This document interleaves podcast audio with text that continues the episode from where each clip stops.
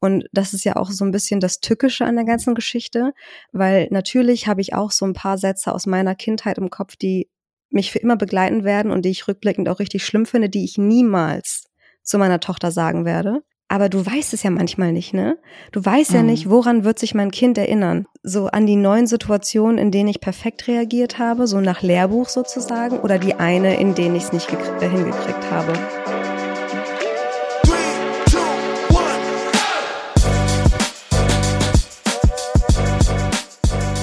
Mama halblang mit Rebecca und Sophia.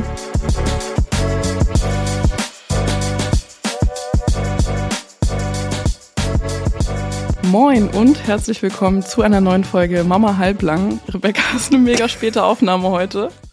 Wir ja. haben Mittwochabend, das ist mittlerweile fast 21.30 Uhr. Ähm, ich glaube, so spät dran waren wir noch nie. Mhm. Grund dafür ist, ist, dass mein Sohn eine kleine Eule geworden ist. Die, die schon länger zuhören, äh, die wissen, dass das total außergewöhnlich ist. Aber ja, mittlerweile geht er um 21 Uhr schlafen und schläft dann auch bis 8.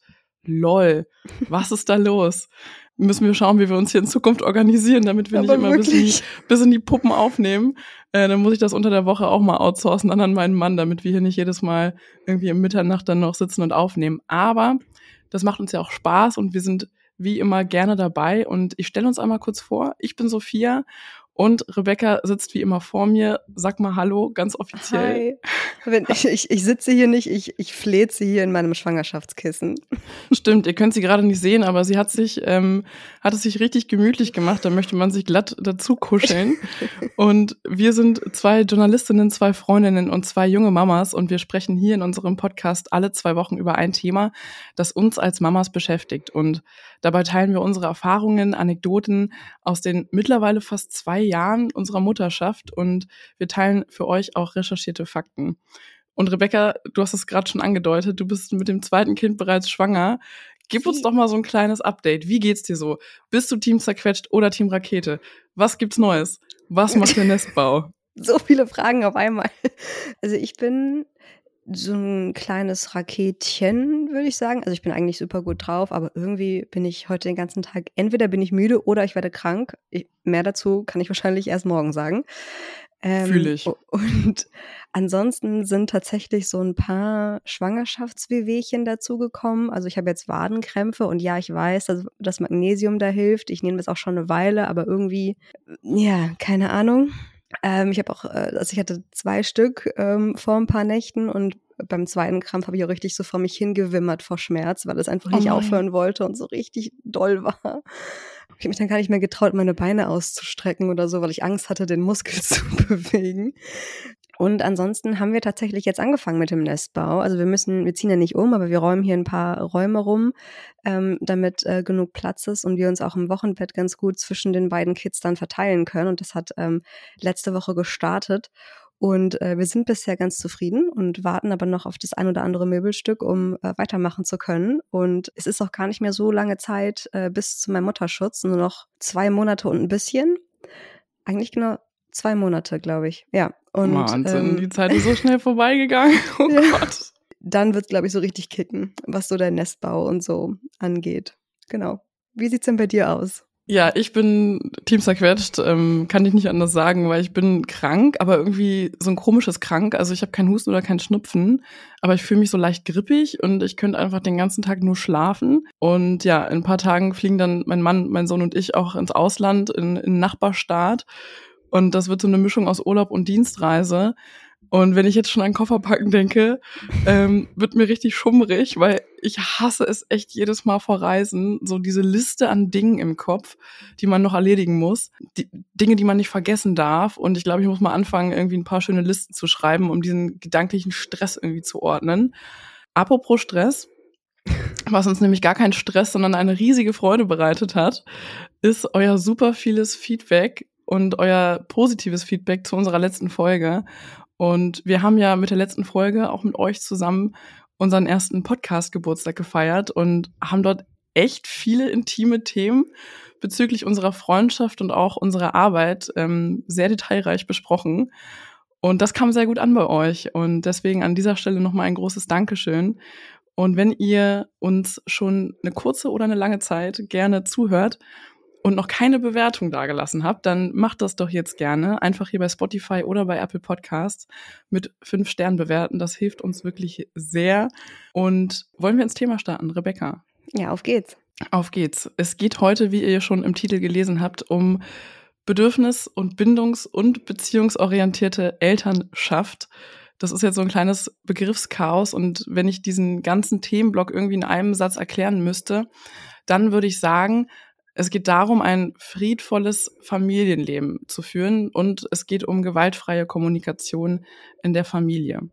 Und es bedeutet aber nicht, dass es nie Stress oder nie Konflikte geben darf, um mal hier schon mit einem kleinen Vorurteil aufzuräumen, sondern es geht um den Wunsch und den Grundsatz, sich innerhalb der Familie auf Augenhöhe zu begegnen und auf die Bedürfnisse aller Familienmitglieder einzugehen, eben auch der Kinder. Und es geht um einen Erziehungsstil ohne Strafen und Belohnungen, ohne Schimpfen und Schreien und ohne unsere Kinder als unser Besitz anzusehen, den wir beliebig formen können. Also wir bewegen uns von, von so einem Idealbild weg, dass ein Kind gut erzogen, angepasst und brav sein sollte. Und stattdessen sehen wir Eltern uns als Begleiter und Mentoren für unsere Kinder, deren Persönlichkeit und Charakter wir wertschätzen. Und ihr habt es vielleicht schon gemerkt, ich habe hier den Begriff Erziehung komplett weggelassen. Äh, das rührt daher das rührt daher, dass bei dieser Pädagogik die Beziehung, also statt Erziehung, im Mittelpunkt steht. Und diese Form der Pädagogik geht davon aus, dass eine starke Eltern-Kind-Bindung die Entwicklung des Kindes fördert und dass auf der anderen Seite aber diese schwarze Pädagogik, also mit Strafen, Schimpfen und auch so emotionalen Erpressungen, der Entwicklung und Entfaltung ähm, der Persönlichkeit des Kindes im Weg stehen. Und dabei ist der Ansatz, dass wir hinter jedem kindlichen Verhalten auch ein Gefühl sehen und ein Bedürfnis, was nicht erfüllt ist.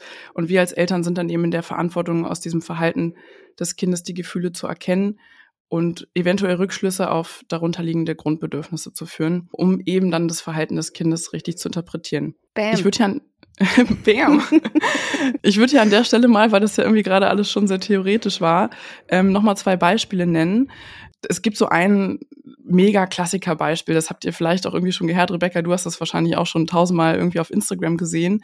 Ähm, und zwar, wenn sich ein Kind wehgetan hat, dann kann man halt unterschiedlich darauf reagieren. Um jetzt mal ganz plakativ zu zeigen, ähm, was gemeint ist. Und wir kennen das ja vielleicht auch so ein bisschen von früher, ähm, dass dann so die erste Reaktion ist, oh, war doch nicht so schlimm. Ach komm, das hat nur einmal kurz Bums gemacht, ist doch jetzt alles wieder gut, das, das war doch nicht so doll, das war jetzt nur der Schreck. Oder auch dann so extremes Ablenken wie, ah, guck mal da oben, da fliegt es aber schon wieder weg. Irgendwie so alles zu tun, um das Kind dann vom Weinen abzuhalten. Und ja, in dem Fall ist es dann fürs Kind gar nicht so richtig möglich, überhaupt so in sich reinzufühlen. Was ist denn da gerade passiert? Wie doll hat das jetzt wirklich wehgetan? Und dem Kind wird auch gar nicht so richtig der Raum gegeben, um irgendwie diese großen Gefühle mal rauszulassen und über den Schmerz und den Schreck zu weinen und sich dadurch dann zu regulieren. Und hier würde man dann halt ansetzen mit der bedürfnis-, beziehungs- und bindungsorientierten Pädagogik und dem Kind die Möglichkeit einräumen, ähm, die Gefühle auch erstmal zu haben und sie rauszulassen und vor allem dem Kind dabei helfen, die Gefühle dann auch zu benennen. Also irgendwie zu sagen, oh, du hast dir gerade richtig dolle wehgetan, ne? Aua, komm, komm her, ich tröste dich. Hast du das Beispiel schon mal gesehen, Rebecca, irgendwo auf yes. Instagram? Ich glaube, das ist so das Klassikerbeispiel, das man ähm, genau. sehr, sehr oft äh, überall hört und sieht, ja. Genau, und noch ein anderes Beispiel, um es noch ein bisschen greifbarer zu machen, äh, und dann springen wir auch ins Thema. Ähm, zum Beispiel, das Kind will der Oma beim Abschied nicht Tschüss sagen, obwohl die irgendwie eine super schöne Zeit zusammen hatten. Und da könnte man jetzt agieren und das Kind irgendwie emotional erpressen, indem man Sachen sagt wie, ach komm schon, gib der Oma doch einen Kuss, die ist sonst total traurig. Guck mal, die Oma weint schon fast, die hat dich doch so lieb. Oder man kann es eben ein bisschen anders machen und respektieren, dass das Kind das gerade nicht will. Weil das Kind kommuniziert da ja gerade seine eigene Körpergrenze und es möchte den Kontakt in dem Moment nicht und fühlt sich in der Situation nicht wohl. Und wir als Eltern zwingen es dann nicht zu diesem ungewollten Körperkontakt. So. Das war jetzt ein bisschen Theorie-Input an dieser Stelle, um das Thema mal irgendwie aufzumachen. Wir wollen natürlich nicht so theoretisch hier bleiben, sondern euch von unseren Erfahrungen erzählen. Und wir sprechen jetzt erstmal darüber, wie wir überhaupt auf dieses ganze Thema gekommen sind, seit wann uns das begleitet. Und dann wollen wir auch nochmal mit einigen Vorurteilen und Missverständnissen aufräumen. Denn da draußen gibt es so ein paar Instagram-Kanäle, die ein rosarotes Bild der perfekten Elternschaft malen und das ist in unseren Augen so gar nicht realistisch und ist wirklich der vollkommen falsche Anspruch. Und dann erzählen wir euch natürlich von unseren konkreten Situationen, in denen es uns wirklich sehr schwer gefallen ist, entspannt und ohne Aggression auf das Verhalten unserer Kinder zu reagieren oder wo wir es auch einfach gar nicht geschafft haben und so in Muster verfallen sind, die wir so gar nicht leben wollen. Und zum Schluss besprechen wir natürlich auch noch mögliche Wege, wie das in Zukunft vielleicht uns besser gelingt und ähm, teilen dann noch unsere Top-Tipps. Einmal tief durchatmen, Sophia. Und Rebecca, ich gebe den Staffelstab an dich weiter. Wie bist du denn überhaupt auf dieses Thema gekommen und seit wann begleitet dich das? Relativ spät tatsächlich. Ich glaube, zum ersten Mal den Begriff bindungs- oder bedürfnisorientierte Erziehung habe ich gehört ich glaube, da war meine Tochter schon da. Also ich wusste ganz lange nicht, dass es einen Begriff dafür gibt. Ich habe mich dann nur in der in der Schwangerschaft habe ich mich irgendwann gefragt ähm, oder vielleicht habt ihr das ja auch gemacht. Das machen glaube ich viele. So was für eine Art von Mutter will ich sein? Was ist mir wichtig? Was möchte ich meiner Tochter so grundsätzlich mitgeben? Und da standen für mich immer zwei Sachen immer im Vordergrund. Also nämlich einmal, dass sie nie, nie, nie, nie, nie am Wert ihrer Person zweifelt oder daran, ob sie die Zuneigung von jemandem verdient hat. Also, dass sie niemals die zwei Grundsätze, ich bin wichtig und ich bin liebenswert, in seinen Grundfesten irgendwie anzweifelt und dass sie weiß, dass sie Fehler machen darf und äh, sich auch mal nicht korrekt verhalten darf, ähm, vielleicht auch mal Menschen verletzt und dass das dann aber nichts mit dem großen, großen Wert ihrer Person macht, also dass, dass der weniger wird oder sich verändert oder so. Also dass sie einfach weiß, dass äh, Liebe kein Business Deal oder ein Tauschgeschäft ist wo ähm, sanktioniert wird, indem es zu einem Liebesentzug kommt. So. Das war so mein Gedanke. Und so wie ich das verstanden habe, ist, im, ist das im Grunde ja auch so die Grundidee von bedürfnisorientierter Erziehung, dass man ja einen starken, selbstbewussten Menschen versucht zu begleiten und in Anführungsstrichen zu formen, der in sich ruht, weil er gelernt hat, mit seinen eigenen Gefühlen umzugehen. So. sage ich jetzt mal, als, ja. als, als Laie. Ich glaube, wenn wir Rollen verteilen müssen in der Folge, wärst du so die Expertin und ich wäre so die, die so ein bisschen sich was angelesen hat, so hier und da. Schauen wir mal. Genau, also woher kommt das? Wäre jetzt, glaube ich, so die nächste Frage. Und ähm, ich würde schon sagen, dass das so aus meiner Biografie herauskommt. Ähm, vielleicht haben auch Scheidungskinder da so grundsätzlich irgendwie einen Knacks weg, keine Ahnung. Aber ich war ganz, ganz lange Team People Pleaser. Also ich habe ähm, super, super lange versucht, anderen was zu beweisen oder es allen irgendwie Hauptsache recht machen und dann mögen sie mich und ähm, habe mich darüber selbst total verbogen und auch teilweise richtig gemerkt, wie mir das gar nicht gut tut. Aber aber ich konnte auch irgendwie aus der Spirale nicht raus, weil ich dachte, wenn ich jetzt noch einen Fehler mache, dann verliere ich diese Freundschaft, verliere ich diese Beziehung, verliere ich was auch immer. Und das ist nicht komplett weg. Da würde ich jetzt lügen, wenn ich sage, oh, ich bin davon jetzt geheilt und ich bin gar kein People-Pleaser mehr. Aber ähm, ich glaube, ich habe schon viel, viel aufgearbeitet, was das angeht. Und sehr viel näher will ich da auch, glaube ich, gar nicht drauf eingehen, weil ich damit auch ähm, einiges an Privatsphäre von Menschen aus meiner Familie preisgeben müsste, was ich an der Stelle nicht okay finde, weil ist ja nicht meine Privatsphäre, die ich hier so dann tangieren ja, würde. Klar.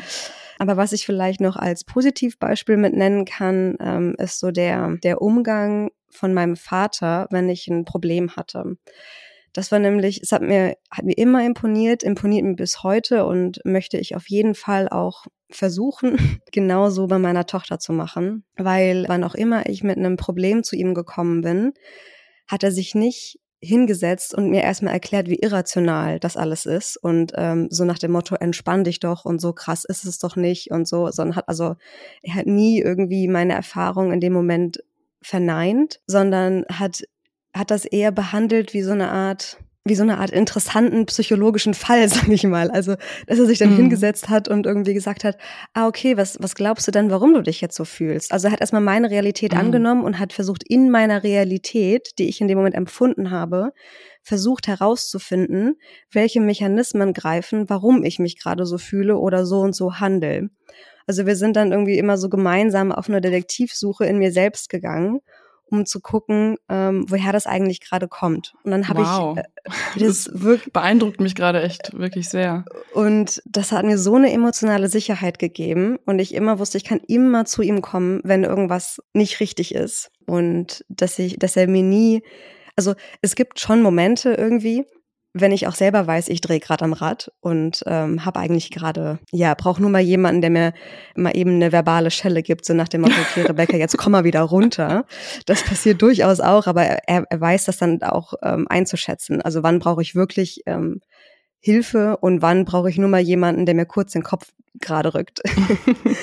und ja, das hat mir einfach immer sehr imponiert, weil ich immer ähm, das Gefühl hatte, egal wie irrational ähm, und egal wie bescheuert mein Gedankengang gerade ist, kann das immer aussprechen und ich werde dafür jetzt nicht verurteilt, sondern es wird vielmehr geguckt, warum ist das jetzt so irrational und warum kann ich damit gerade nicht alleine umgehen. So und ja, das ist mir einfach ähm, immer sehr viel und sehr stark in Erinnerung geblieben und äh, wollte ich einfach unbedingt so mitnehmen, auch jetzt äh, in Bezug auf meine Tochter und meinen kommenden Sohn.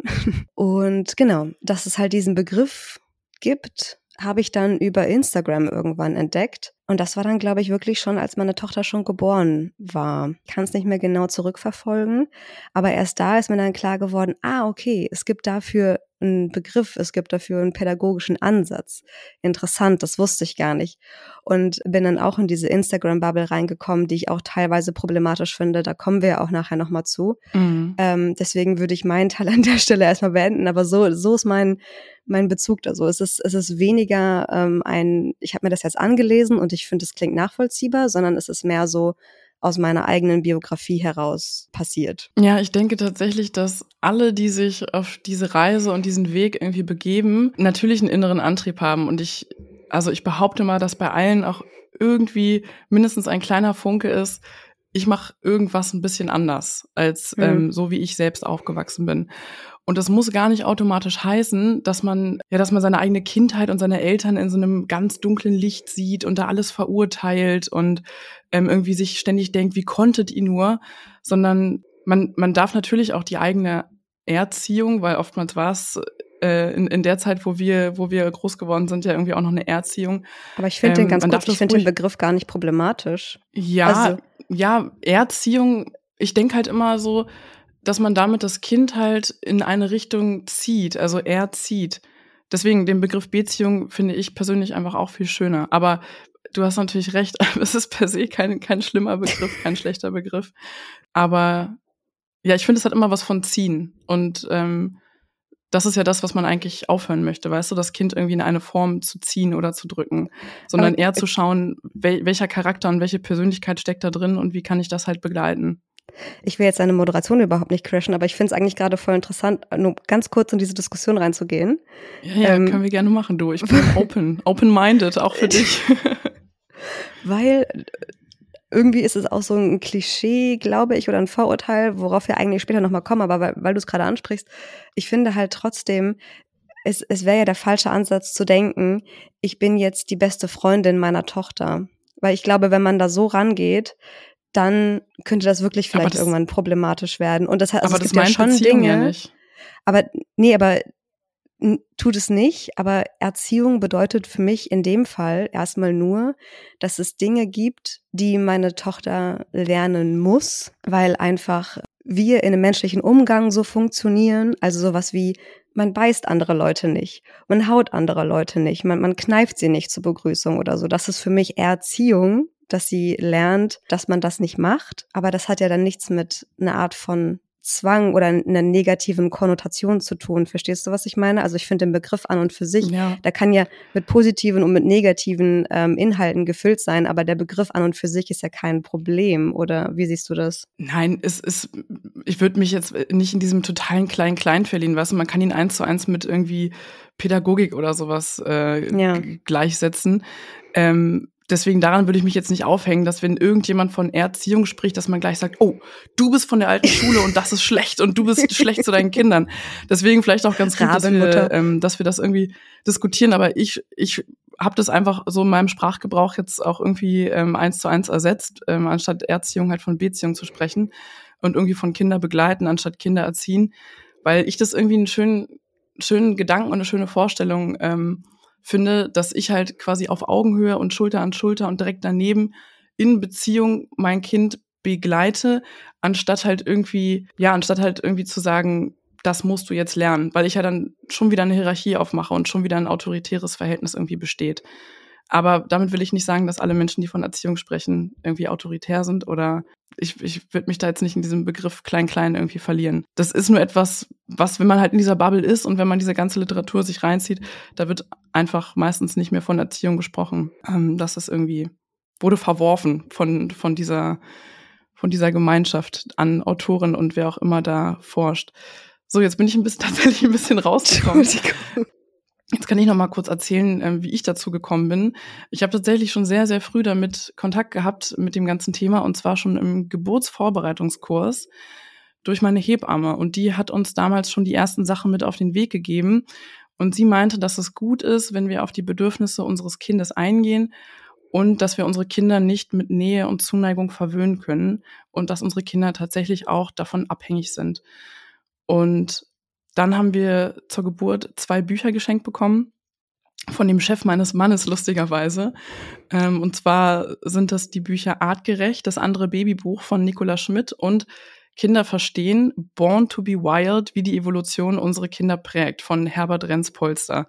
Die beiden sind auch totale Stars in dieser Szene und äh, zwei Autoren, denen ich euch, die ich euch auf jeden Fall auch ähm, wärmstens empfehlen kann. Wir können und ja die Bücher in den Show Notes verlinken. Das ist eine coole Idee. Und dann habe ich auch auf Instagram so die entsprechenden Accounts und Communities gefunden und habe halt die Bücher echt verschlungen, wurde so richtig eingesaugt irgendwie von dieser Welt und genau, war dann auf Instagram auf verschiedenen Accounts und diese Accounts haben mich dann aber ehrlich gesagt auch zunehmend verunsichert und ich hatte irgendwann das Gefühl, dass ich mein Kind mit einem falschen Wort traumatisieren kann. Hm. Oder dass ich mein Kind emotional völlig vernachlässige, wenn ich gerade einfach mal nicht kann und selber super schlecht drauf bin und aggro bin und halt nicht irgendwie diese Happy Mom bin, ähm, die ich an anderen Tagen bin. Und äh, ja, das hat mich eine Zeit lang echt sehr verunsichert und dann bin ich auf Katja Saalfrank gestoßen. Die ist vielleicht einigen geläufig als die Super Nanny. Das war sie jedenfalls früher mal. Das ist sie nicht das mehr. Das ist das Einzige, was ich mit ihr verbunden habe. Ja, ist leider so. Ähm, das war auch so ein sehr verhaltensorientierter Ansatz da. Da steht sie, glaube ich, auch nicht mehr so ganz zu. Mittlerweile hat sie ihre ganz eigene Pädagogik entwickelt. Und ich habe bei ihr dann eine pädagogische Grundausbildung gemacht über mehrere Wochen und Monate, um mich einfach um wirklich noch tiefer ins Thema zu gehen und mir einfach so richtiges Fachwissen anzueignen und mich nicht von diesen ganzen Instagram-Accounts irritieren zu lassen. Und das ist vielleicht auch so eine ganz gute Überleitung zu dem Thema Vorurteile und Missverständnisse. Mit so vielen tollen Sachen, mit denen ich konfrontiert wurde auf dieser ganzen Reise, mit genauso viel Bullshit wurde ich auch konfrontiert, ehrlich gesagt. Und Rebecca, ich weiß, dass es dir genauso geht. Ja. Und ich bin da am Anfang auch tatsächlich selbst in diese Falle getappt, weil ich dachte am Anfang, dass es bei bedürfnisorientiert nur um die Bedürfnisse des Kindes geht. Ähm, das dachte ich tatsächlich eine ganze Zeit lang und habe mich da auch wirklich vergessen. Ähm, wie geht es dir? Womit wurdest du konfrontiert, wo du so dachtest, was zum Teufel, Leute? Bei mir war es, glaube ich, eher, was sich bei mir irgendwie festgesetzt hat, so, das heißt, dass es A, keine Konflikte gibt und B, alle immer zufrieden sind. Also, mhm. oder ja. dass es einfach ist, mit dem Kind umzugehen ja. und mich dann gar keine Mühe, gar keine Kraft kostet, weil ich ja quasi gelernt habe, wie ich mit meinem Kind sozusagen auf Augenhöhe kommuniziere. Und ich bin dann irgendwie so dem Trugschluss auferlegen, dass ich jetzt auch mit einem potenziell rational denkenden Erwachsenen zu tun habe und eben nicht mit einem kleinen Kind. Und ich habe dann relativ, auch relativ schnell gemerkt, dass das Bullshit ist. Und ähm, als ich das dann gemerkt habe ähm, und diese rosaroten Kacheln ähm, mit irgendwelchen Sprüchen oder ausgedachten Situationen ähm, ich bei Instagram gesehen habe, dachte ich so, wie weltfremd soll's denn werden? Also in, in welcher Welt kannst du immer und in jeder Situation so reagieren und habe mich dann genauso, also so spät ich mich dieser Bubble oder ich mich mit dieser Bubble beschäftigt habe, um, umso früher bin ich wieder abgesprungen, sozusagen. Mhm. Also ähm, ich, ich lese immer mal wieder gerne oder ich google oder lese mir auch zu bestimmten Problemsituationen, die ich habe, lese ich mir dann immer gerne was an und suche mir punktuell dann immer mal Inspiration oder Rat oder wie auch immer oder frage auch im Zweifel dich. Aber ansonsten habe ich äh, so ein bisschen mit der Bubble eigentlich abgeschlossen, weil ich finde, dass das baut auch so Druck auf. So mhm. nach dem Motto, wenn du jetzt nicht in der einen Situation äh, richtig bedürfnisorientiert äh, reagiert hast, dann, wie du gesagt hast, dann traumatisierst du dein Kind und so. Und das ist ja auch so ein bisschen das Tückische an der ganzen Geschichte, weil natürlich habe ich auch so ein paar Sätze aus meiner Kindheit im Kopf, die mich für immer begleiten werden und die ich rückblickend auch richtig schlimm finde, die ich niemals zu meiner Tochter sagen werde. Aber du weißt es ja manchmal nicht, ne? Du weißt mhm. ja nicht, woran wird sich mein Kind erinnern? So an die neuen Situationen, in denen ich perfekt reagiert habe, so nach Lehrbuch sozusagen, oder die eine, in denen ich es nicht äh, hingekriegt habe. Und das ist ja so dieses Tückische an der Sache, ne? Und äh, wo dann auch das schlechte Gewissen von uns mit reinspielt, wo, wo wir ja auch schon mal drüber gesprochen haben, ne? Ähm, und das macht es dann halt, glaube ich, in Anführungsstrichen so gefährlich, dass du halt diesen, diesem rosaroten Versprechen so ein bisschen erliegst, dass du denkst, ich muss nur die richtige Taktik haben, ich muss nur die richtige Methode kennen, die richtige Gesprächsführung mit meinem Kleinkind und schon ähm, habe ich nie wieder Probleme. Und das ist es ja aber leider nicht.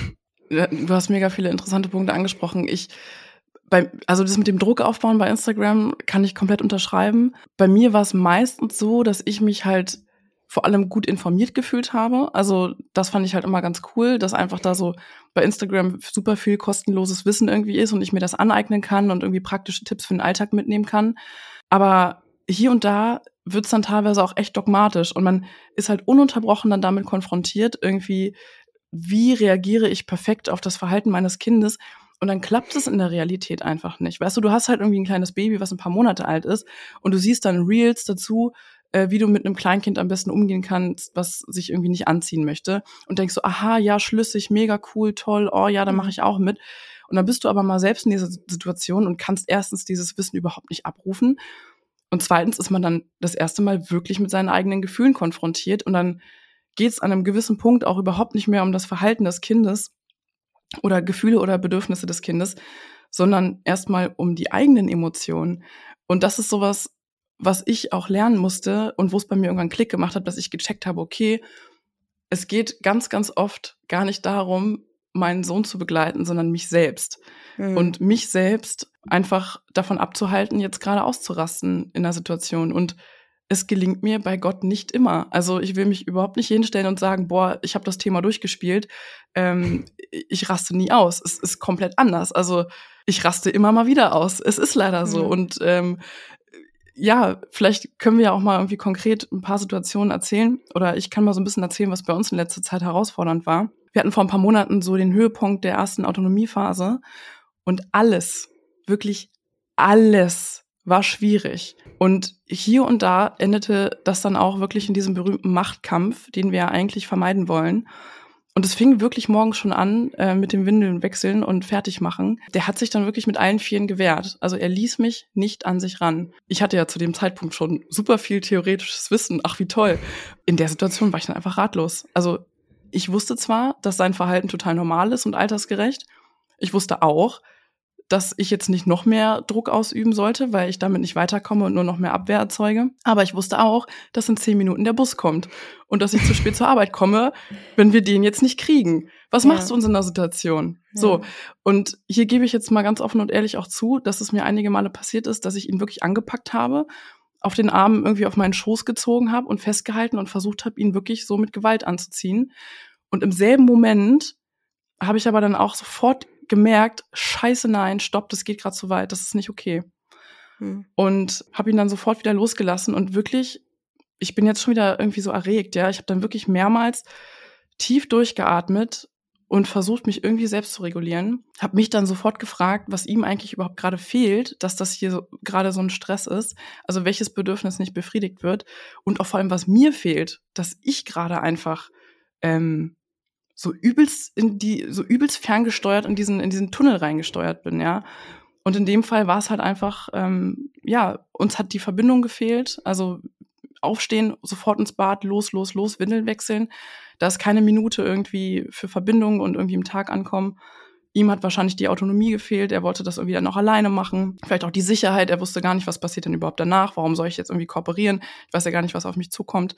Und ja, so manövrieren wir uns aber immer mal wieder in solche Situationen. Das ist gerade Gott sei Dank alles ein bisschen entspannter, aber das waren so ein paar Monate, wo ich echt so dachte, scheiße, wenn das jetzt so bleibt, dann kriegen wir kein zweites Kind. Ich schwör's dir. Ich finde dieses, also ich habe auch so ein paar Situationen, die ich gleich erzählen kann, aber ähm, weil du es gerade schon selber gesagt hast, ähm, dass man sich manchmal fragt dann, welches eigene Bedürfnis von mir wurde gerade nicht erfüllt, dass ich jetzt so und so reagiere. Aber das, das klingt irgendwie immer so einfach, so nach dem Motto, ähm, ich habe das Problem erkannt und ich habe es gebannt und jetzt muss ich irgendwie nur dafür sorgen, dass, es, dass ich es löse.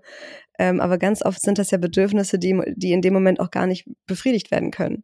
Also das ist ja dann ja. auch so ein Ding, zu wissen, ich habe jetzt eigentlich ein Bedürfnis nach Ruhe oder nach mehr Zeit oder nach ein bisschen mehr Entspannung und nicht so ein Stress am Morgen. Aber die äußeren Umstände sorgen dafür, dass ich es absolut nicht hinkriege, dass jetzt diese Bedürfnisse erfüllt werden. Und ich kenne das auch, dass, ähm, das würde mich bei dir mal interessieren, weil du es auch angesprochen hast an dem Punkt, dass du meintest, äh, man muss seine eigenen Gefühle begleiten. Und das ist auch was, was mich total, da habe ich auch ein Reel zu gemacht bei Instagram, was mich richtig kalt erwischt hat. Also im Muttersein, womit ich gar nicht gerechnet hatte. Ich dachte auch so, es geht halt ums Kind. Das Kind hat kindliche Empfindungen und die muss ich auch aus meiner Erwachsenenperspektive anständig begleiten.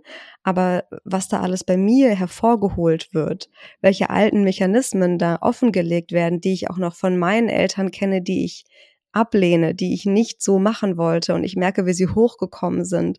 Das war auch ein kleiner Schock für mich dann einfach, ne? Also ich kenne das zum Beispiel aus meiner Kindheit, wenn ich mal irgendwie einen Meltdown hatte oder so und ähm, darauf wurde dann teilweise mit noch mehr Lautstärke reagiert, um mich quasi zu übertönen und nicht einmal so, ra so rauszupeitschen aus diesem Moment. Und ich weiß, dass ich es als Kind gehasst habe, weil du dann nur so wie so schockgefrostet wirst in dem Moment. Aber das ist ja keine anständige Regulation von Gefühlen.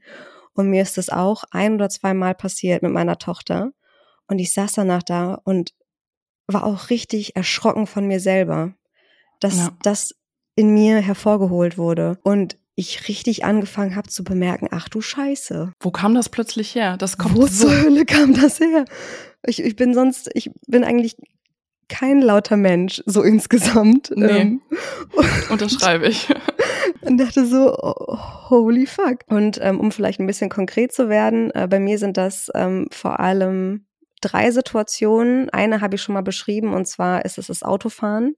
Wenn ich nichts tun kann, um das Problem zu lösen, weil ich Auto fahre und sie den Schnuller, einen Schnuller im Mund hat, einen in der Hand hat, beide wegwirft und dann nach dem Schnuller schreit. Und ich mir denke, hm ja, gut. Mädchen. Ich weiß jetzt auch nicht.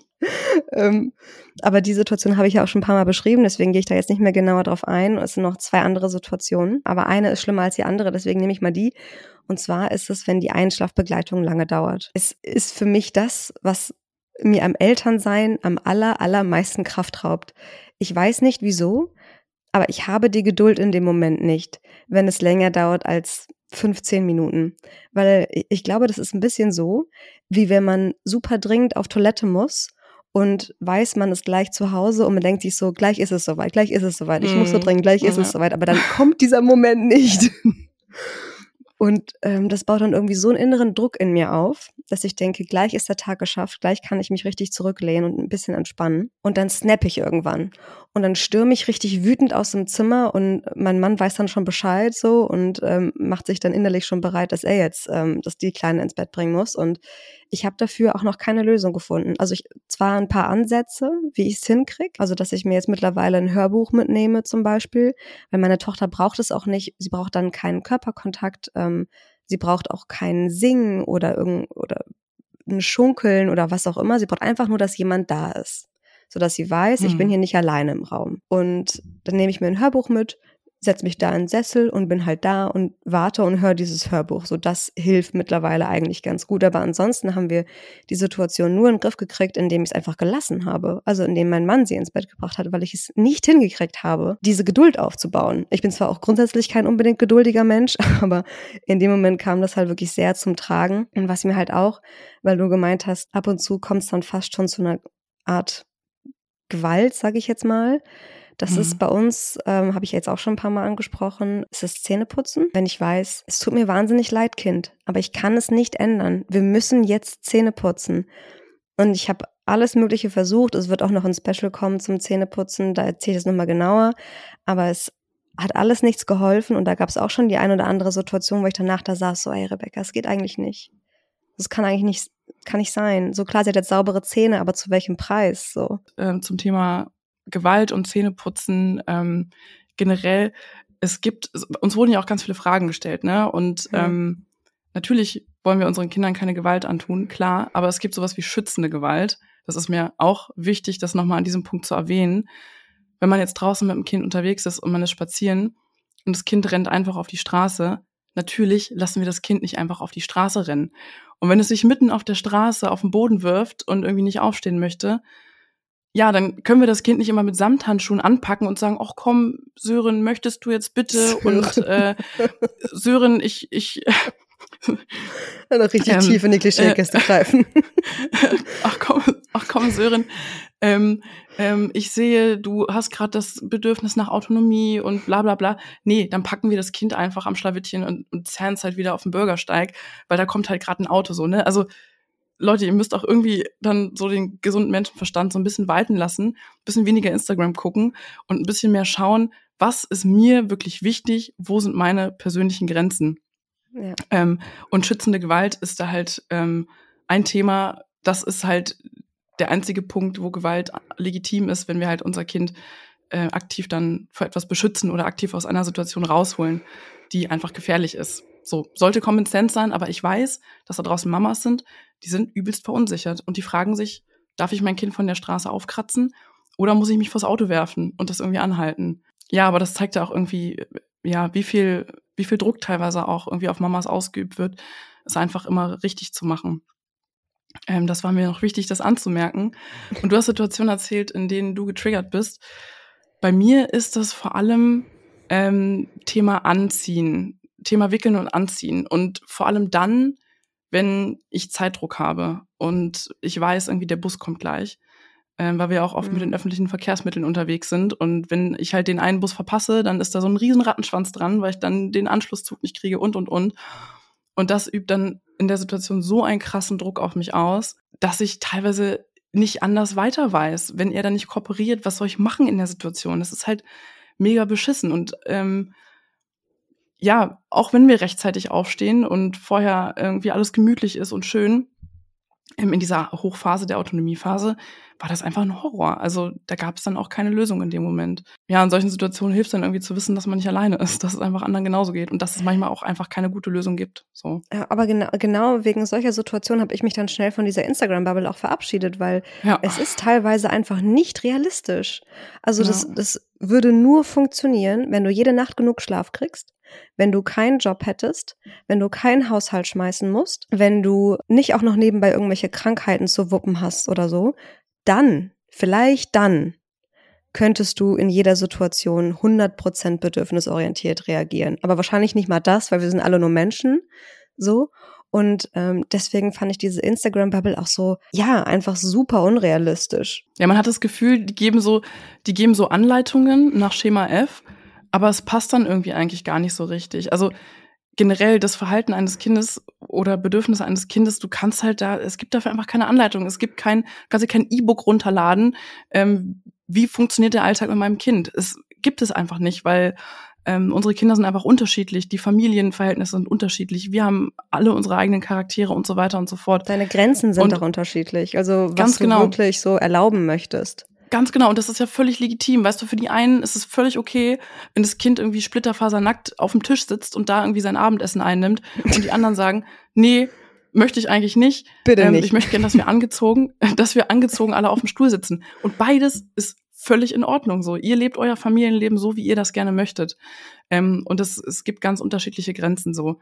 Ähm, und das alles darf geschehen unter dem Vorsatz, dass wir halt unsere Kinder irgendwie ähm, bedürfnis-, beziehungs- und bindungsorientiert begleiten.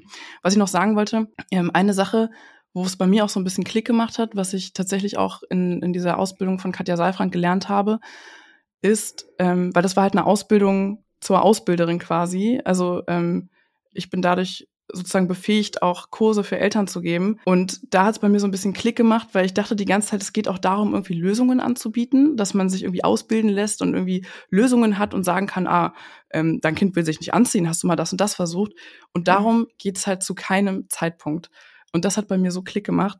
Ähm, es geht halt wirklich nur darum, Kinder zu verstehen, das Verhalten zu verstehen, vielleicht zu verstehen, welche Gefühle und Bedürfnisse dahinter zu stecken und sich auch einfach als, als Elternteil, ja, so als, als Begleitperson dieser Situation zu sehen und gar nicht so als die Person, die immer alles richtig machen muss, sondern als Person, die da einfach irgendwie mit in diesem ganzen Schlamassel steckt und mit in diesem Alltag steckt. Mhm.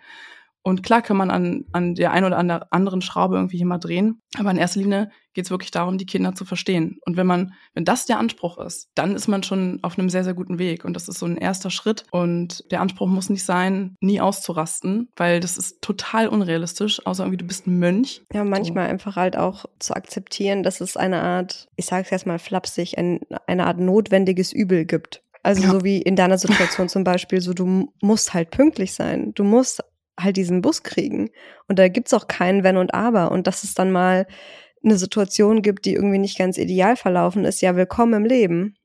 Kein ja. Leben verläuft ideal, so hart wie es ist, aber wir, wir geben unser, äh, unser Bestes und manchmal kommt es halt trotzdem so, zu Situationen, die nicht ähm, perfekt laufen. Und das muss dann auch irgendwie okay sein. Also darüber müssen wir dann auch irgendwie schnell ähm, hinwegkommen dürfen, ohne uns dann zu geißeln die ganze Zeit und zu sagen, wir sind jetzt kein, äh, wir sind schlechte Eltern, weil ich in dem Moment mein Kind dazu gezwungen habe, sich eine Hose anzuziehen, weil es draußen minus fünf Grad sind und wir diesen Bus kriegen müssen. Ja, da würde mich noch bei dir interessieren, wenn du halt in einer Situation mal echt scheiße reagiert hast, was machst du dann? Wie gehst du dann danach mit deiner Tochter um? Also erstmal versuche ich runterzukommen. So erstmal aus der Situation erstmal raus, so. Ja. Ähm, je nachdem, was es für eine Situation ist oder die Situation erstmal nur hinter mich bringen, je nachdem. Und wenn sich das dann alles ein bisschen beruhigt hat, dann entschuldige ich mich und dann erkläre ich ihr auch, was da passiert ist und sage ihr auch immer noch mit dazu, dass es nicht ihre Schuld ist, sondern dass es gerade komplett mein Scheiß war und dass ich versuche, es das nächste Mal besser zu machen. Mittlerweile würde sie vielleicht so 60 Prozent davon verbal verstehen, aber ich habe es trotzdem immer gemacht, so für auch für mein Gefühl, so ähm, weil also was ich ihr dann ja versuche auch mitzugeben, ist ja dann auch gleichzeitig Menschen machen Fehler und ja. Menschen entschuldigen sich aber auch im besten Fall und das ist okay mal nicht perfekt zu sein. Ich denke auch, dass es völlig unrealistisch ist, den Anspruch zu haben, in jeder Situation perfekt zu reagieren und dem Kind dann wirklich im gleichen Atemzug oder nachdem man irgendwie ein bisschen abgekühlt ist, auch direkt mitzuteilen, irgendwie, hey, es tut mir leid, das war gerade einfach nicht richtig so, die Situation, das war gerade nicht in Ordnung, was Mama gemacht hat und du bist nicht schuld und das tut mir wirklich leid. Ja, in solchen Momenten ist es dann irgendwie auch schwierig, sich selbst zu verzeihen oder mir fällt es dann manchmal schwierig, mir selbst zu mhm. verzeihen. Mhm. Vor allem, wenn er dann irgendwie so diese kleinen Glubschaugen angucken, ne, das bricht einem irgendwie schon so ein bisschen das Herz. Ja. Aber ja, hey, manchmal geht's halt nicht anders. Ähm, und du hast gerade noch einen spannenden Punkt angesprochen mit äh, dem, ja, manche Situationen gehen halt nicht besser. Da will ich so auf ein Thema hinaus und zwar so dieses Konsequenz versus Konsistenz. Weil das ist auch eine Sache, die ich gelernt habe, dass man auch in manchen Situationen einfach loslassen darf und wenn man vor zehn Minuten noch versucht hat, da irgendwie eine Grenze zu kommunizieren, also beispielsweise, bleiben wir mal beim Beispiel mit Kind möchte nackt irgendwie auf dem Tisch sitzen und so sein Abendessen einnehmen. Wir haben den ganzen Tag hinter uns und steckt der Tag in den Knochen. Äh, wir hatten keine richtige Pause. Wir haben dieses Abendessen zubereitet und unser Kind fängt an, sich auszuziehen und möchte auf den Tisch klettern und da essen. Und wir versuchen es davon abzuhalten und sagen, nein, wir sitzen äh, angezogen am Esstisch und so weiter und so fort und merken aber, ich komme hier gerade so nicht weiter und ich werde gerade eigentlich auch schon ein bisschen sauer und gleich schreie ich, mhm. dann ist es auch voll okay, in so einer Situation einfach loszulassen und sich zu überlegen, ist diese, ist mir diese Grenze gerade so krass wichtig, die jetzt irgendwie mit aller Kraft durchzuziehen und verrate ich dafür äh, für immer irgendwie meine Führungsposition oder ist es voll okay, einfach zu sagen, ja, fuck it zieh dich aus, setz dich auf den Tisch, isst dein Abendbrot und wir haben hier irgendwie ein halbwegs entspanntes Abendessen. Ich kann gerade auch nicht mehr. Ähm, das ist sowas, was ich gelernt habe, mir selbst zu erlauben. Und unsere Kinder sind da tatsächlich flexibler, als wir glauben. Also wenn wir, man muss nicht alles immer übelst konsequent durchziehen. Das ist wichtig, halt konsistent in der Führung zu sein. Man muss nicht bei allem immer Nein sagen, weil man sich das einmal vorgenommen hat. Man darf auch mal nachlassen. Das ist so, was mir sehr, sehr viel geholfen hat. Aber was machst du, wenn du in der Situation aber weißt, nein, das ist eine Grenze, die überschreiten wir nicht? Also selbe Situation, wie du beschrieben hast, äh, selbe Grundvoraussetzung mit der Tag schon hinter uns und wir haben keine Kraft mehr und so weiter. Aber diese, diese eine Grenze überschreiten wir nicht. Was, was, was, was machst du dann? Also, weil ja, also ich würde dir zustimmen, es gibt Grenzen, wo ich dann auch sage, ja, okay, komm, weißt du, schmeiß deine Nudeln runter. Fuck it, I don't ja. care. Ähm, aber es gibt Nenn ja mir ein Beispiel. Also das, ich, ich wege halt immer ab, ne? Das ist jetzt schwierig, so das ähm, so generell zu beantworten. Ich muss das für mich dann einfach immer abwägen. Ähm, es gibt ja durchaus Grenzen, die sind für mich, die sind für mich immer gesetzt. Was Und denn zum die, Beispiel? Wo ich zum Beispiel nicht hauen oder beißen oder kneifen oder so. Ja, das ist indiskutabel. Also Ähm, da würde ich die Grenze immer ganz klar ziehen. Und nee, also das, das ist schon so ein, so ein totaler Grundsatz. Aber alles andere, ja, eigentlich alles, was ich damit sagen will, ist, man darf auch dann mal locker lassen. Also nur weil man irgendwie den Grundsatz hat, ähm, nach 16 Uhr darf der Fernseher nicht mehr laufen, heißt es das nicht, dass wenn wir das einmal nicht einhalten und das unserem Kind einmal erlauben oder auch zweimal, dass das Kind das dann sich merkt und den nächsten Tag wieder will und wieder will und ähm, wir da so völlig, ähm, wie sagt man, einfach jegliche Führung loslassen und so. Weißt du, was ich meine? Also ja, verstehe. Genau, das ist so ein Ding, was ich irgendwie, was ich lernen musste. Irgendwie Nein heißt Nein, klar, aber in manchen Situationen lohnt es sich dann einfach loszulassen und von den Plänen irgendwie ähm, oder die Pläne irgendwie abzubrechen und es dann einfach irgendwie geschehen zu lassen, mhm. bevor man irgendwie völlig ausrastet oder einfach gar nicht mehr kann. Mhm. Genau, ich hätte noch die Frage, wo sind denn überhaupt unsere Grenzen und wie definieren wir die? Das, es gibt jetzt keine Bibel und kein Lehrbuch, wo irgendwie drin steht, ähm, was ihr in eurer Familie leben dürft und was nicht. Wie ist das denn bei euch? Also war das bei euch irgendwie direkt klar oder findet sich das auch immer wieder so ein bisschen neu? Das ist halt jetzt eine sehr allgemeine Frage, ne? Ähm, also, das stimmt, ja. Also ich weiß jetzt ehrlicherweise nicht so richtig, wie ich darauf eingehen soll, weil in jedem Lebensbereich gibt es bestimmte Grenzen und die halten wir mal mehr, mal, mal weniger konsequent ein. Da, also das Definieren selber, das muss erstmal jeder für sich individuell machen. Also um, um vielleicht auch mal ein Positivbeispiel zu nennen, ist, kann ich ja eine Geschichte aus dem Urlaub erzählen. Und zwar, wir haben alle zusammen gefrühstückt. Ähm, mein Mann, meine Mutter, mein Stiefvater und meine Tochter so, naja, so halb.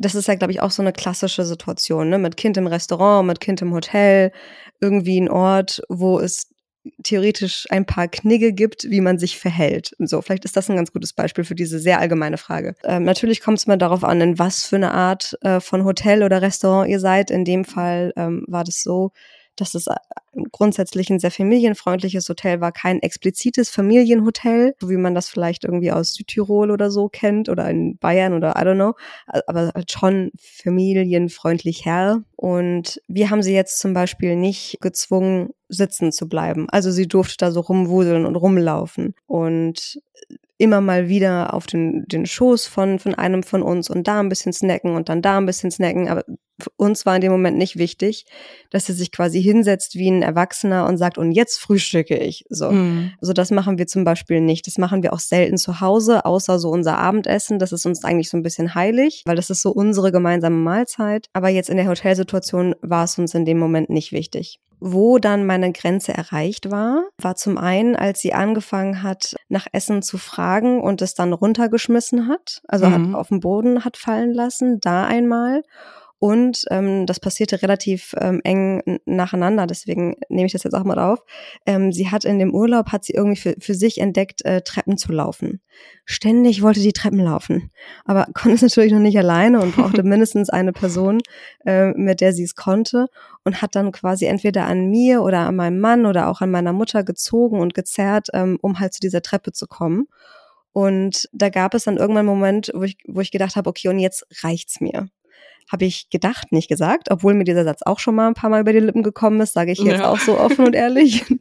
ähm, aber da war für mich dann irgendwann ein Punkt erreicht, weil so konnte halt auch keiner von uns richtig essen, weil, weißt du, weil ja. lauf rum, versteck dich hinter Stühlen, solange du nicht ähm, ein kompletter Pain irgendwie für andere Gäste bist, finde ich das auch voll in Ordnung, dass ein Kind sich einfach verhalten kann wie ein Kind. War alles okay, aber wenn es irgendwie dann auch passiert, dass keiner von uns richtig essen kann, dann war für mich einfach da eine Grenze erreicht und dann habe ich ähm, bin ich auf die Knie gegangen, damit sie und ich auf Augenhöhe waren und ähm, habe ihr einfach hab so, ich habe eine Hand so bei ihr an den Schulterblättern gehabt, also ganz sanft natürlich, ne, wirklich mhm. mehr so wie eine Umarmung als jetzt Packen oder so. Also wirklich sanft und meine andere Hand war so bei ihr auf der Brust, damit sie so von beiden Seiten so ein bisschen Körperkontakt hatte. Es war auch so ganz instinktiv, ich habe davor nicht drüber nachgedacht, das war einfach so meine Reaktion und habe ihr gesagt, pass auf, ich verstehe total, dass du jetzt Treppen laufen möchtest. Ich verspreche dir, wir machen das nachher auch, aber jetzt gerade essen wir noch. Und die zehn Minuten musst du jetzt bitte noch warten. Und danach können wir das alles machen, aber jetzt gerade ist es nicht in Ordnung. Und ich schwöre bei Gott, ich habe das ihr angesehen, wie das, was ich gesagt habe, in ihr gearbeitet hat. Mhm. Weil sie hat noch so richtig geschnauft und war so, ich will das aber jetzt, ich will das aber jetzt. Oh. Aber gleichzeitig habe ich so, sie hat dann so ins Nichts gestarrt und ich habe gesehen, wie es in ihr rattert und rattert und rattert. Und dann war es gelöst. Und ich war ja. völlig fasziniert in dem Moment. Ich dachte so, Wahnsinn, das hat funktioniert. Das ist vielleicht mal so ein positives Beispiel irgendwie. Ne? Also wir haben ja gerade ganz viel über Triggerpunkte ja. und, ähm, und Situationen geredet, wo wir ausgerastet sind oder wo wir ähm, unsere Nerven verloren haben. Und das war so ein Moment, wo ich richtig gesehen habe, sie hat verstanden, was ich sage und sie versucht sich gerade mit dem, was ich ihr liebevoll gesagt habe, selbst zu regulieren. Mhm. Und ich begleite sie kurz zwei Minuten darin und kann mich dann wieder hinsetzen und essen. Richtig toll. Ich habe mich gefühlt wie die Mutter unter der Sonne. Wie der absolute Pädagogik-King. So. Ein richtig, richtig schönes Beispiel, Rebecca, weil es ist halt eine, eine Alltagssituation, die wahrscheinlich alle von uns kennen. Und du hast halt irgendwie gemerkt, okay, das und das ist cool, das geht irgendwie, aber bei dem einen Punkt werde ich jetzt gerade nervös und das nervt und das ist mir zu unruhig. Und ähm, hast halt dann wirklich auf Augenhöhe deiner Tochter deine Grenze kommuniziert. Und ja, richtig, richtig schöne Situation. Das ähm, erinnert mich auch an eine, eine Grenze, die ich in letzter Zeit etabliert habe. Und zwar ist das, wenn, solange ich noch esse, bleibe ich am Tisch sitzen. Und ich stehe mhm. erst auf, wenn ich aufgegessen habe und ausgetrunken habe. Weil ähm, logischerweise, als mein Sohn noch kleiner war, irgendwie ein Baby und so, da hat er das noch nicht so richtig gecheckt. Ne? Man muss auch immer schauen, wo sind die Kinder gerade irgendwie kognitiv und können die das irgendwie schon verarbeiten. Aber ja, es war halt dann so, er, er muss bei uns auch nicht äh, sitzen bleiben. Wenn er mit dem Essen fertig ist, darf er aufstehen. Und ähm, dann wollte er immer irgendwas von mir. Also ganz oft auch stillen. Hat sich das dann versucht einzufordern, irgendwie richtig zu, an mir dran gezerrt, stand neben meinem Stuhl, hat am T-Shirt gezerrt, mich angeschrien ähm, oder wollte spielen oder dies oder das, hat irgendwie Bauklötze mir dann hingeworfen. Und irgendwann habe ich dann auch angefangen, ihm zu erklären, so, hey, ich esse noch wenn ich mit dem Essen fertig bin, dann stehe ich auf, komme zu dir aufs Sofa, dann können wir spielen, dies und das. Habe das wirklich so versucht, ganz langsam Schritt für Schritt zu erklären. Und er hat es auch echt verstanden. Und ich war wirklich so, okay, wow. Nicht zu offensichtlich freuen, sondern kurz schweigen und genießen. Und ja, das ist natürlich auch etwas, was sich irgendwie entwickelt und da tun sich immer wieder neue, neue Probleme auf und andere lösen sich von selbst, ähm, weil das Kind irgendwie auch einfach viel mehr versteht und man auch mit ihm reden kann. Sehr schönes Beispiel. Aber es gibt ja auch Grenzen, die man an anderen kommunizieren muss. Ne? Es ist ja manchmal ja. gar nicht so die Grenze, die man selbst gesetzt oder die man schon selbst gesetzt hat, aber man kommt dann nicht selber an diese Grenze, sondern andere erreichen diese Grenze. Ähm, bei mir ist das zum Beispiel der Fall gewesen, das hatte ich auch schon mal erzählt, als ähm, plötzlich jemand aus meiner erweiterten Familie ähm, beim äh, Geburtstag meiner Tochter das Handy gezückt hat und ein Foto gemacht hat, als sie gerade geweint hat. Und eine ähnliche Situation hatte sich nochmal im Urlaub ergeben. Und ich meinte so, ey, wir hatten dieses Thema schon. Hm. Wir machen das nicht. Wir zücken ja. keine Handys und Kameras, wenn mein Kind weint. Weil sie hatte halt, das habe ich auch schon äh, ganz oft bei unserer lieben äh, Schlafberaterin Andrea gesehen. Grüße gehen raus an der Stelle. Ähm, hört auch gerne die Folge mit ihr, wenn ihr es noch nicht getan habt. Ja. Weil nämlich, das hatte sie irgendwann mal bei Instagram gepostet und mir ist es auch wie Schuppen von den Augen gefallen, dass manchmal die Aufwachbegleitung genauso wichtig ist wie die Einschlafbegleitung. Und das ist 100 Prozent bei meiner Tochter nach ihrem Mittagsschlaf so. Die braucht ja, dann erstmal irgendwie ja, braucht erstmal eine Weile, bis sie im Tag ankommt und so erstmal so, ja, wo bin ich hier eigentlich und was eigentlich passiert und, äh, und ist dann auch, ja, bockig im klassischen Kindersinne, wo du dann auch so das Gefühl hast, du kannst es ja nicht recht machen und so, ne? Ja. Und das ist halt dann kein Moment, in dem man Fotos macht. Nee. so. Und das ist, ist das nicht auch eine Frage, die kam, ähm, wie man dann die Grenzen, ähm, die man für sich und seine Familie gesetzt hat, seinen Familienmitgliedern kommuniziert, die das vielleicht noch anders kennengelernt haben in deren Generationen? Ja, klar, das ist auch ein Thema. Also die Rechtfertigung halt äh, gegenüber der älteren Generation oder auch Erklärungen, ne? Ähm, ist ja auch so der Klassiker, irgendwie das Baby weint, man rennt hin und dann sagt irgendwie die Mutter oder Schwiegermutter so, oh, schon wieder und oh, lass den doch mal liegen, der muss auch mal lernen, dass nicht immer sofort jemand kommt und so weiter ja. und so weiter. Ja, das ist auf jeden Fall auch ein riesiges Thema für ganz viele. Hast du da Probleme gehabt? Hast du das Gefühl, ähm, du kannst jetzt deine Grenze nicht richtig kommunizieren, weil du eventuell die Gefühle von deinen Eltern oder anderen Familienmitgliedern oder so verletzen würdest? Nee, eigentlich eigentlich haben die mich immer da machen lassen, ohne dass das ein Problem war. Und auch generell die Bedürfnisse von einem kleinen Baby sofort befriedigen. Da hatte wirklich niemand bei mir in der Familie ein Problem mit. Da habe ich nie irgendwelche blöden Sprüche geerntet. Was so eine Sache ist, ähm, so mit dem Wehtun, die Reaktion, das nervt mich manchmal schon so ein bisschen, ähm, dass er dann irgendwie, ja, dass dann wirklich dieses, öh, ist doch nichts passiert, war doch nicht so schlimm. Ähm, mhm. Oder auf den Gegenstand raufhauen, wo er sich dran wehgetan hat, wo ich denke, okay, wo ist die Logik dahinter? Also ich lerne irgendwie, mir tut etwas weh und ich hau zurück, hä? Ich habe mal von meiner Hebamme gehört, also wir haben über solche Themen natürlich auch viel gesprochen und ich habe mal von ihr gehört, dass auch gerade wenn man das Kind irgendwie abgibt zu den Großeltern oder sowas, einem sind selbst natürlich ganz, ganz, ganz viele Dinge wichtig, ne? Gerade wenn man so in diesem mhm. Thema drin ist. Und sie meinte, dass es halt ganz gut ist, wenn man sich irgendwie so, wenn man sich so eine Sache aussucht, die einem wirklich ganz, ganz, ganz wichtig ist und die halt kommuniziert. Dass man zum Beispiel sagt, wenn er sich wehgetan hat, dann bitte einfach auf den Arm nehmen und trösten. Oder wenn er weint, dann darf er weinen. Er muss nicht aufhören. Er darf so viel weinen, wie er möchte. Einfach im Arm nehmen und trösten aber halt nicht tausend Millionen Sachen, weißt du, du kannst dein Kind halt auch nicht zu den Großeltern gehen mit einem Register an, das darfst du, das darfst mhm. du nicht und bitte mach das so. Ähm, die müssen ja irgendwie auch ihre eigene Beziehung dann aufbauen, ja, aber das ist, ähm, ist ein großes Thema. Weil ich, ich hatte schon das Gefühl, dass ich hin und wieder Leute vor den Kopf gestoßen habe. Aber mhm. um es ehrlich zu sagen, war es mir auch irgendwie egal. Ja.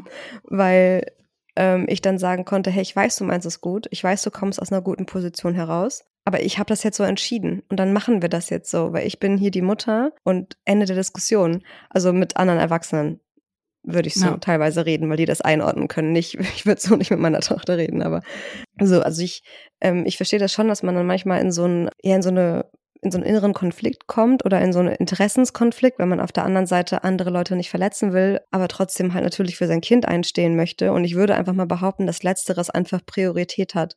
Weil ja. mit einem Erwachsenen kannst du dich dann auch nochmal hinsetzen und sagen, hey, ich wollte da vorhin ähm, kein vorn Latz knallen, aber mir ist einfach folgender Punkt wichtig und ich möchte bitte einfach, dass du das akzeptierst, weil das einfach eine Grenze ist, über die ich, bei der ich keinen Spielraum habe. Ja. Mit dir kann ich da so drüber reden, mit dir als einem anderen Erwachsenen. Du weißt es einzuordnen, dass ich das, dass es gerade nicht persönlich gegen dich geht, aber mein Kind kann das nicht.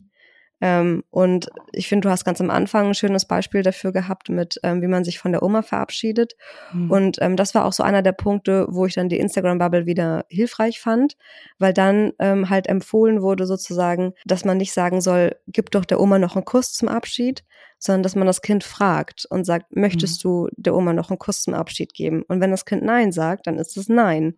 Und ja, oder wie willst du Oma Tschüss sagen? Willst du winken oder willst du sie umarmen? Ja, je nachdem, wie das Kind halt schon kommunizieren ja. kann oder ja, so. Ne? also bei uns geht zum Beispiel gerade nur eine Ja- oder Nein-Frage. Wenn du dann entweder oder reinpackst, das, das geht schon wieder nicht. Und wenn, wenn es halt ein Nein ist oder es halt nicht der Kuss ist und nicht die Umarmung ist, sondern ein Winken oder ein High Five, dann, dann ist das so.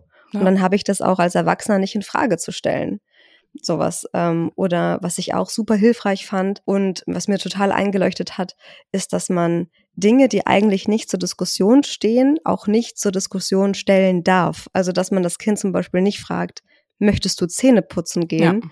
weil du halt dann eventuell mit einem Nein rechnen musst und dann vor einem Problem stehst, ja. sondern halt, ähm, was bei uns äh, mittlerweile, der, was, was wir manchmal machen, ist, möchtest du erst Zähne putzen oder mir erst einen gute Nachtkuss geben? Hm. So, und so, dann ist halt klar, wir putzen Zähne, aber du darfst dir aussuchen, in welcher Reihenfolge wir das jetzt machen. So.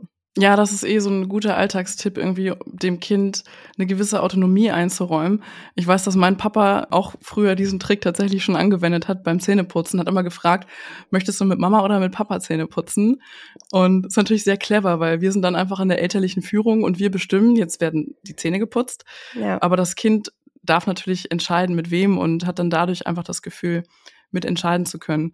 Und da sind wir eigentlich auch schon mitten im, äh, im letzten Teil dieser Folge, nämlich Wege, wie wir dieses, äh, ja, friedvolle, bindungs- beziehungsorientierte Familienleben in Zukunft vielleicht ein bisschen besser leben können, wie uns das vielleicht ein bisschen besser gelingt. Und ich habe äh, zwei Tipp-Überthemen. Also einmal habe ich generelle Tipps und dann noch so ein ja, so ein bisschen detailreichere, so wie Rebecca gerade.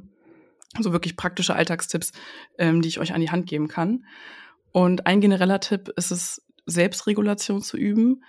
Und zwar, wenn wir nicht in der Situation gerade selbst sind. Also Meditation und Atemtechniken üben. Meditation klingt auch immer so, als müsste man sich da irgendwie Räucherstäbchen anmachen. Am Ende sind es ja auch nur, Rebecca lacht schon wieder, weil ich ganz genau weiß, dass das nichts für sie ist.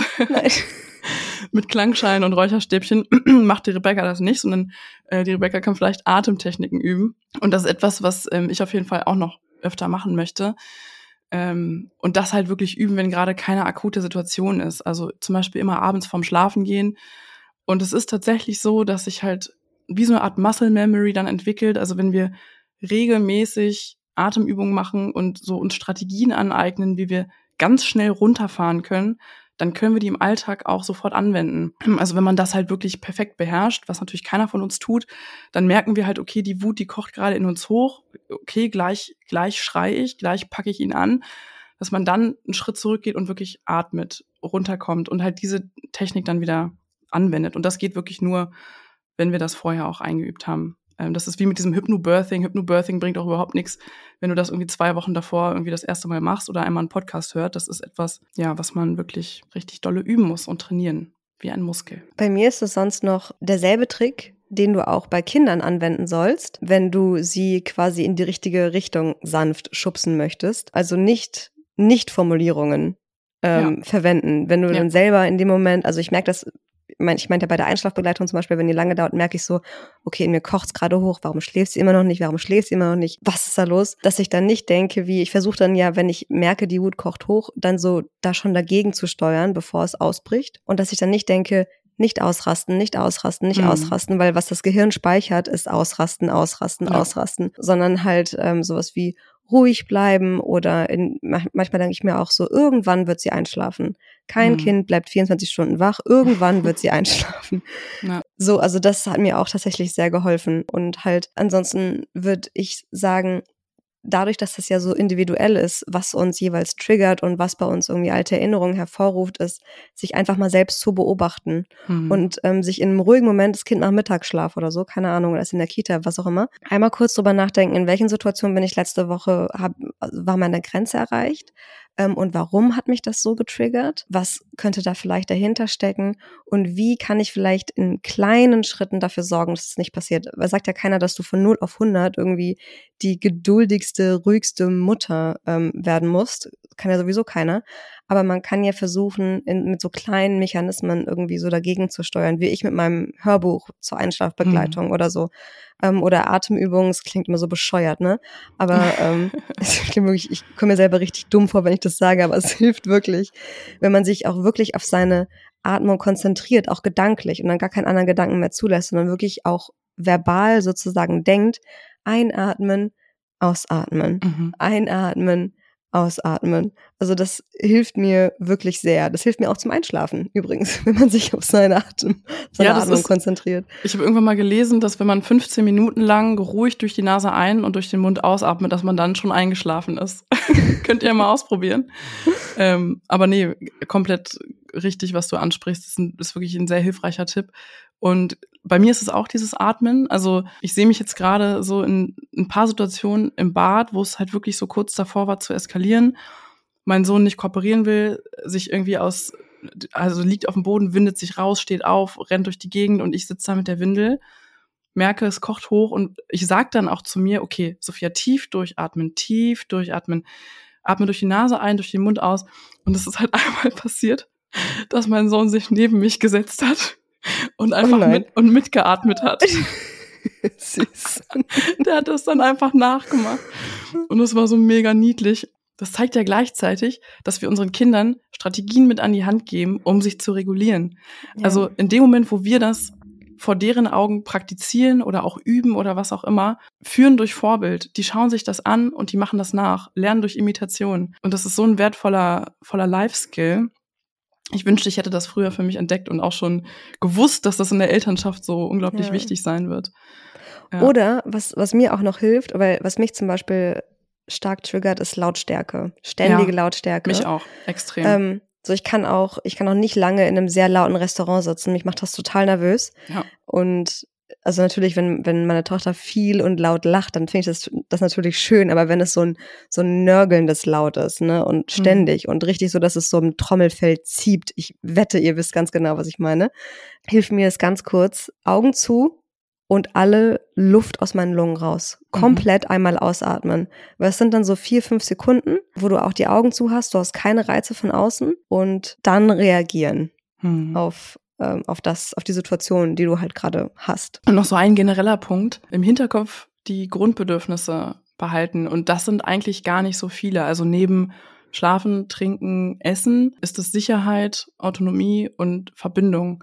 Also ganz, ganz oft, wenn unser Kind sich so verhält, dass es uns triggert oder wir einfach in der Situation überfordert sind, dann ja, steckt da eines dieser, dieser Grundbedürfnisse hinter und dann schauen, was könnte davon unerfüllt sein und überlegen, wie man diesen Schritt in der Routine in Zukunft anders gestalten kann, damit es leichter fällt. Und mein letzter Punkt, mein letzter Tipp ist, nicht so sehr schauen, was andere machen und was bei anderen funktioniert. Weil bei euch in der Familie sind vielleicht ganz andere Sachen viel besser ähm, oder manche funktionieren gar nicht. Also überlegt euch, was brauche ich? Was kann ich im Alltag implementieren, um dieses Ziel zu erreichen? Und dann einfach ausprobieren. Und ähm, ja, dann klappt irgendwas drei Monate lang und dann mischen sich die Karten auch wieder neu. Ähm, und da sind Veränderungen auch einfach wirklich die einzige Konstante im Leben. Und ähm, wir müssen immer wieder neue Strategien finden, neue Spiele, mit denen irgendwas im Alltag klappt.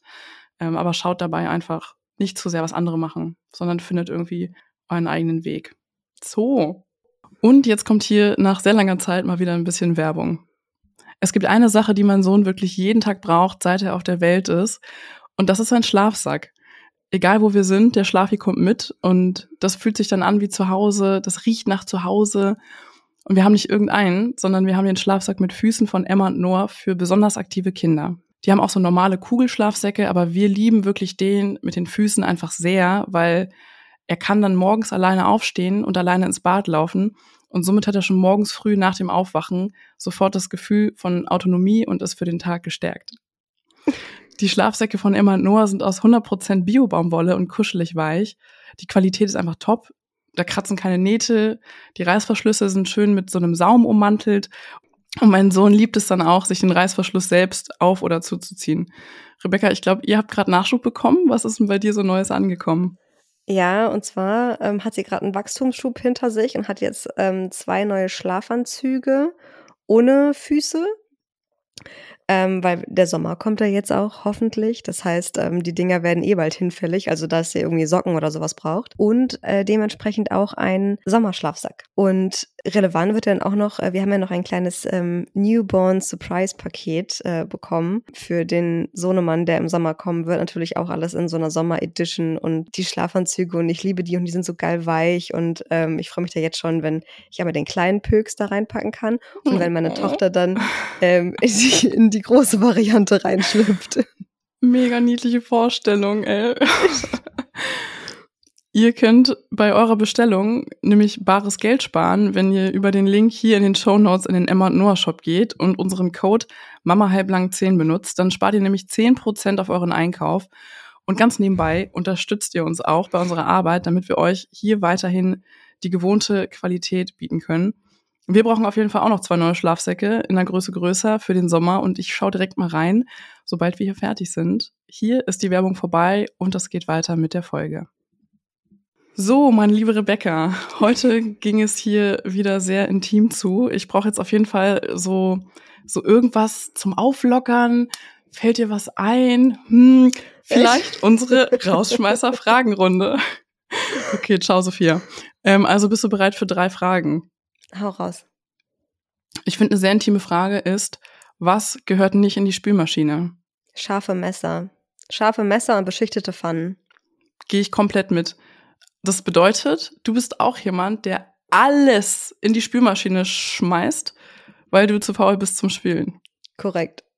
Richtig, gehe ich komplett mit. Sind wir auf einer Wellenlänge. Dann meine zweite Frage.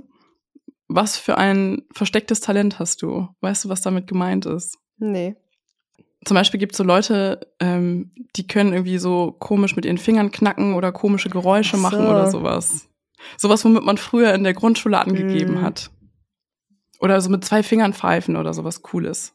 Ja, nichts davon konnte ich weder mit meinen Knöcheln knacken, noch meine Zunge rollen und auch nicht mit zwei Fingern pfeifen.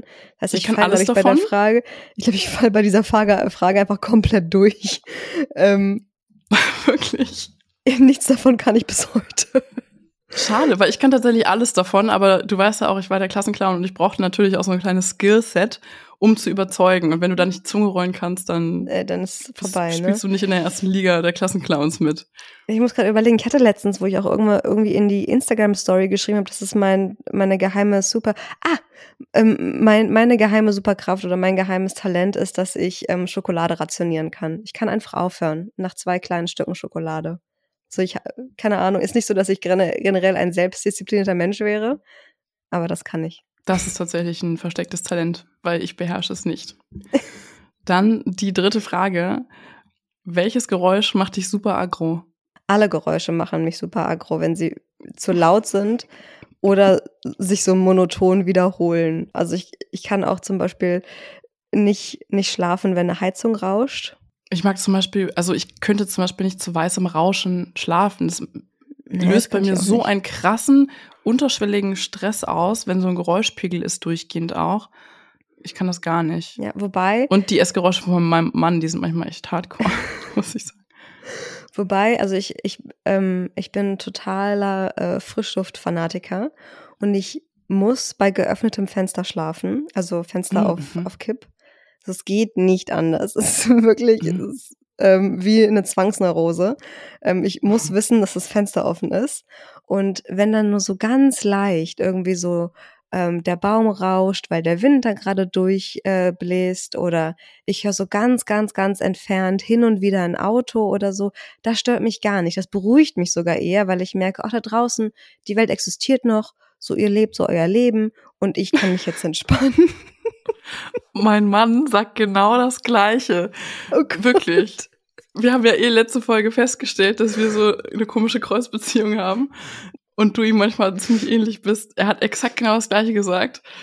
Er mag das nicht, wenn es zu ruhig ist. Er mag das dann auch so ein bisschen äh, draußen Bus zu hören oder so, weil er dann weiß, ah, die Welt da draußen existiert noch. Ich bin nicht allein. Er yeah. hat wirklich mir literally genauso mit dieser gleichen Wortwahl gesagt wie du. Ich fühle das gut. sehr. So, das war's auch schon. Ihr Lieben, wir sind am Ende dieser Folge und wir hoffen, ähm, dass euch das ein oder andere Licht aufgegangen ist oder dass ihr euch in manchen Situationen einfach gehört und gesehen gefühlt habt durch unsere Anekdoten aus unserem Mama-Alltag. Und wenn ihr noch mehr von uns sehen wollt, dann schaut doch gerne auf Instagram vorbei unter mamahalblang.podcast und schaut auch unbedingt hier in den Shownotes vorbei und geht in den Emma und Noah Shop und gönnt euch was Schönes. Ansonsten hören wir uns beim nächsten Mal und bis dahin machen wir mal alle halblang.